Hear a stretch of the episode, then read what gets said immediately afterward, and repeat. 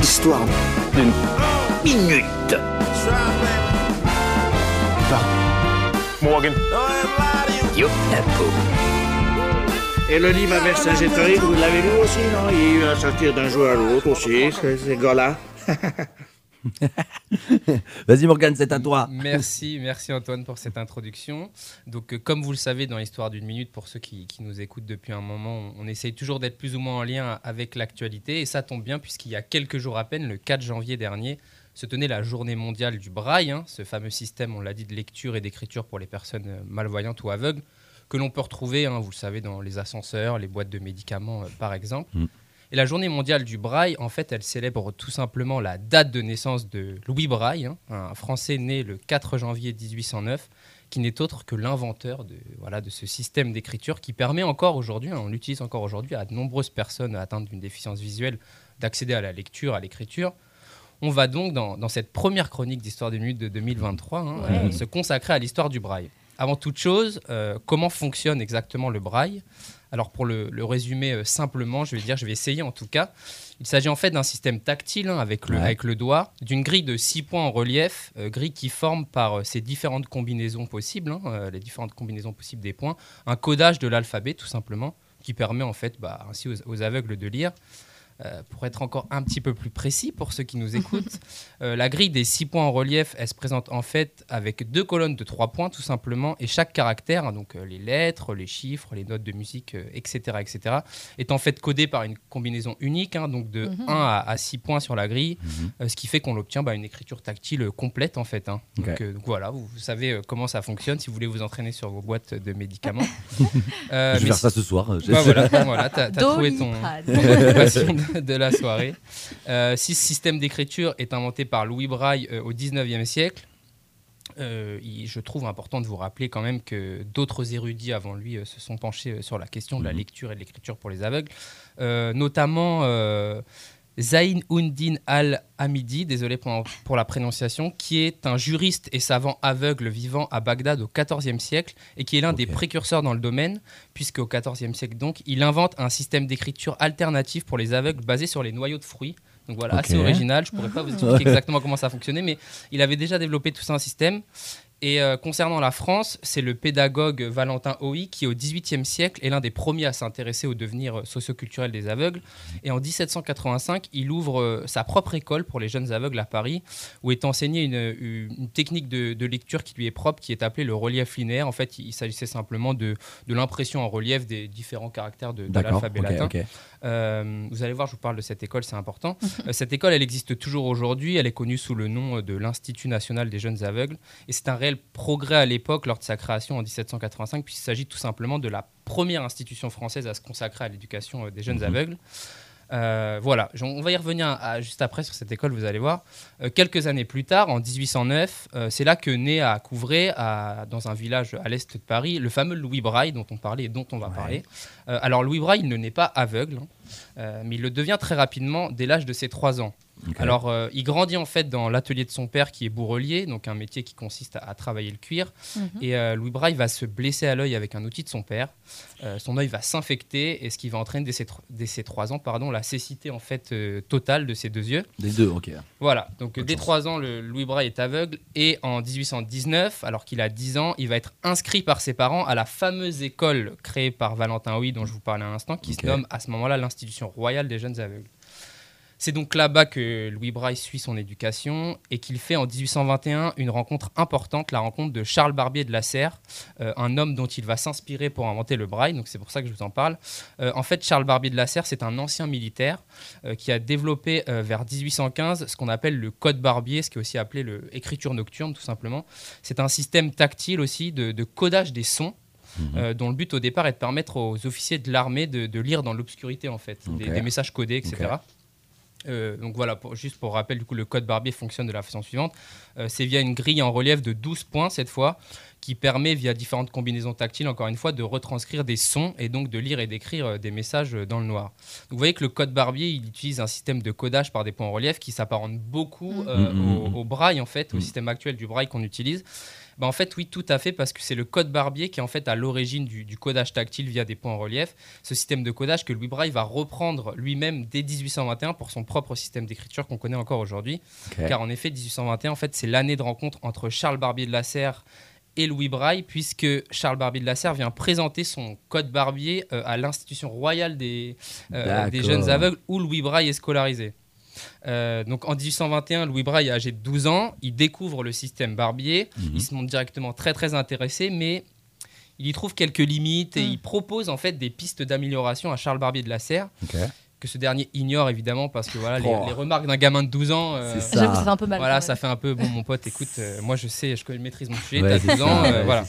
Euh, bah pas grave en fait. Louis Braille va le reprendre à son compte tout seul. Il va le perfectionner tout seul. En fait. À, à 12 ans, il commence à perfectionner le système Barbier. Donc en fait, il en garde les bases. hein, on l'a dit, à savoir le système de codage par les points en relief. Mhm. Euh, mais il y apporte deux euh, modifications, euh, deux modifications majeures. Euh, la première, c'est que le codage, il est plus basé sur les sons, mais Ouais. plus sur la phonétique, mais sur la typographie latine. Donc on l'a dit, les lettres. euh, Mhm. de l'alphabet, la ponctuation, les notes de musique, etc. Et la deuxième modification, c'est que le nombre de points en relief tactile n'est plus de 12, mais de 6. Alors pourquoi ces deux modifications sont des améliorations importantes? Euh, Pour la première, à savoir le codage avec euh, des points en relief basés désormais sur la typographie et non plus sur les sons, Mhm. en fait, elle permet de mieux prendre en compte certaines nuances, euh, comme l'orthographe ou les homonymes, par exemple. Ouais.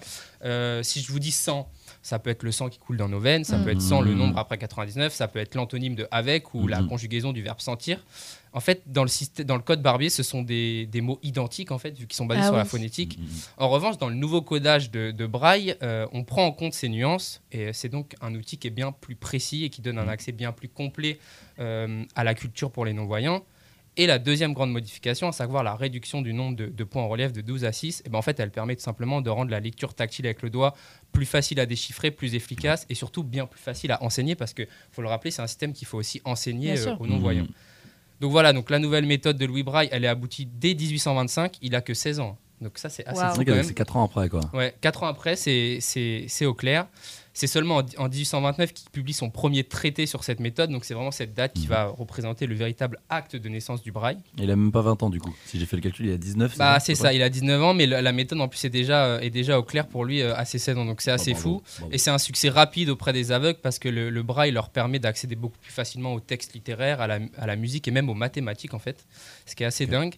Euh, alors, Louis Braille va mourir de la tuberculose en 1852 à l'âge de 43 ans, Hmm. mais son système va lui continuer de se développer euh, et son utilisation est officiellement adoptée en France euh, pour les aveugles en 1864. Euh, ce qui est important de noter pour, pour terminer, c'est que le braille est ensuite progressivement adapté aux autres langues et même aux autres alphabets, euh, comme l'alphabet arabe, chinois, grec, et devient le système universel encore aujourd'hui pour, pour toutes les personnes aveugles dans le monde. Euh, car oui, pour rappel, le braille, c'est pas une langue, c'est un alphabet, un système d'écriture, donc il peut donc être utilisé, adapté en fait à, à toutes les langues, même une langue inventée, si vous le souhaitez, vous pouvez, Ouais. euh, vous pouvez l'utiliser en braille. Donc euh, voilà, donc le système braille, même s'il a un tout petit peu évolué depuis, euh, depuis 1829, euh, il constitue toujours aujourd'hui euh, la base de lecture universelle pour les personnes aveugles et malvoyantes. C'est une invention qui a donc été une véritable révolution dans le monde en fait. Et Louis Braille il laisse donc son nom dans l'histoire comme un, comme un génie hein, qui aura Ouais. tout simplement facilité la vie de, de millions de personnes. en fait. C'est fou ça. Voilà. À cause d'un petit éclat de, de, de, de- Voilà. de, de- je sais pas, de métal ou d'un truc dans l'œil. C'était un génie et, et lui qui, euh, qui a connu la cécité dès ses 3 ans, bah voilà, il aura Mm. permis à des millions de personnes aujourd'hui d'accéder euh, à la il, a- il avait culture, à 3 la ans quand il a eu le truc dans l'œil Ouais. Ouais, il, Ah, il est, avait il est- 3 ans. il ok. est devenu aveugle à 3, À trois ans, ans, ok. et il a mis en place euh, euh, son système euh, 12, quoi. de- entre 12 et 16 ans. Oh, wow. ce qui est- On n'a pas eu la même enfance. ce qui est assez fou. voilà. Et du J'étais coup, plutôt euh, dinosaure. moi. Mais tous les vraiment, 4 janvier, on lui, on lui rend hommage avec euh, Ok. cette journée mondiale euh, du braille. Très bien. Voilà. Ok. Bah bravo, bah, merci. Bah, merci beaucoup. Merci. Attends, attends, attends. Allez, voilà. bravo. Ah ouais, ah là là. On a les petits, on a Mais du coup, j'avais une question, je sais pas si tu sais, parce que bah, techniquement, t'es pas non plus un expert, mais euh, On va essayer d'y répondre. en tout cas. vas-y. Alors, question. du coup, tu disais que le braille était inspiré, enfin, était à partir de lettres latines. C'est bien ce que tu as dit. Tout à fait, oui. Et du coup, par exemple, pour les, les langues, je pense par exemple au russe, qui, Oui. qui n'a pas une, Mhm, mhm, Mhm, Du tout à coup, fait. comment ça se passe? Alors, euh, oui, alors c'est une très bonne question et je, je pense avoir un embryon de réponse en tout cas. C'est-à-dire que Louis Braille, qui du coup parlait français, euh, c'est euh, d'abord basé sur l'alphabet latin Ouais. pour mettre en Mhm. place son propre système d'écriture. Ce qui fait que pour les autres langues latines comme l'espagnol, le Mhm. portugais, l'italien, etc., euh, c'est un alphabet, euh, l'alphabet Braille est assez proche, même Ouais. s'il y a quelques nuances de Mhm. ponctuation, etc., etc., ça reste un alphabet assez proche. Mais comme je te dis, ça reste un système de codage avec, une, avec des points en relief, euh, enfin 1 à 6 points en relief. Ouais.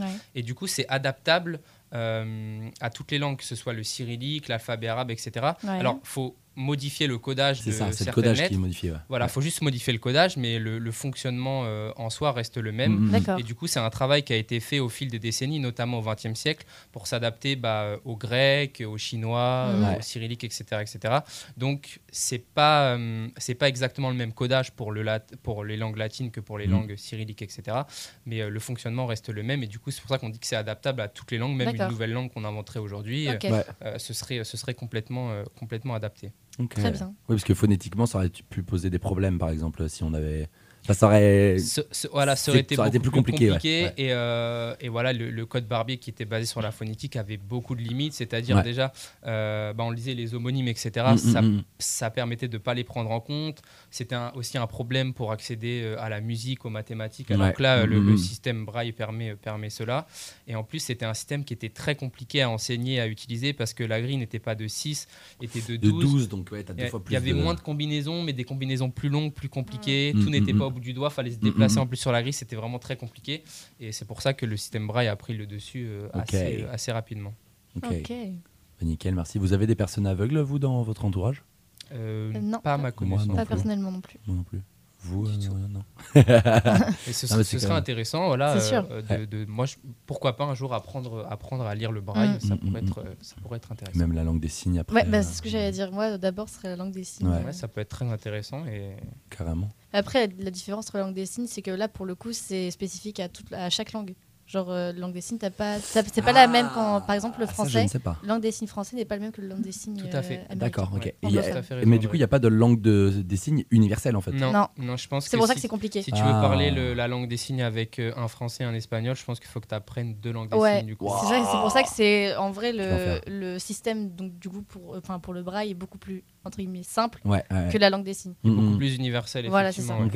C'est fou comme la déterre de un- une seule personne qui s'est Ouais. dit euh, oh, oh, ça m'intéresse ça, à révolutionner genre euh, même si de- voilà il est mort à 43 ans enfin tuberculose C'est euh, ça, voilà tout à fait, ouais. Euh, c'est fou comme après ça enfin de génération en génération même si on l'améliore ou on le modifie un peu ça Ouais, c'est c'est vrai, comme je le disais, il a été, il a été euh, modifié très légèrement. Il y a eu quelques peaufinages qui ont été faits, mais malgré tout, c'est un système qui a assez peu bougé. ouais Et euh, avant sa mort, euh, Louis Braille, lui, a consacré du coup le reste de sa vie à, à l'enseignement de son système, Mm. à, à tout un tas de choses. Et comme je disais, si ça a connu un succès rapide auprès des aveugles, le succès a été plus lent auprès des professeurs voyants notamment, ouais Mm. parce que bah, ils voulaient pas au départ forcément changer leur méthode d'enseignement sûr. et, et la- et la- et l'alphabet à, à enseigner, mais, euh, mais en tout cas, ça a été, ça a été un succès auprès des, auprès des personnes malvoyantes et non-voyantes assez rapide. Et, et on le voit puisque bah, c'est un système qui a été créé début 19e et qui est Mhm. toujours Ouais, là. est toujours là ouais, Ouais, c'est fou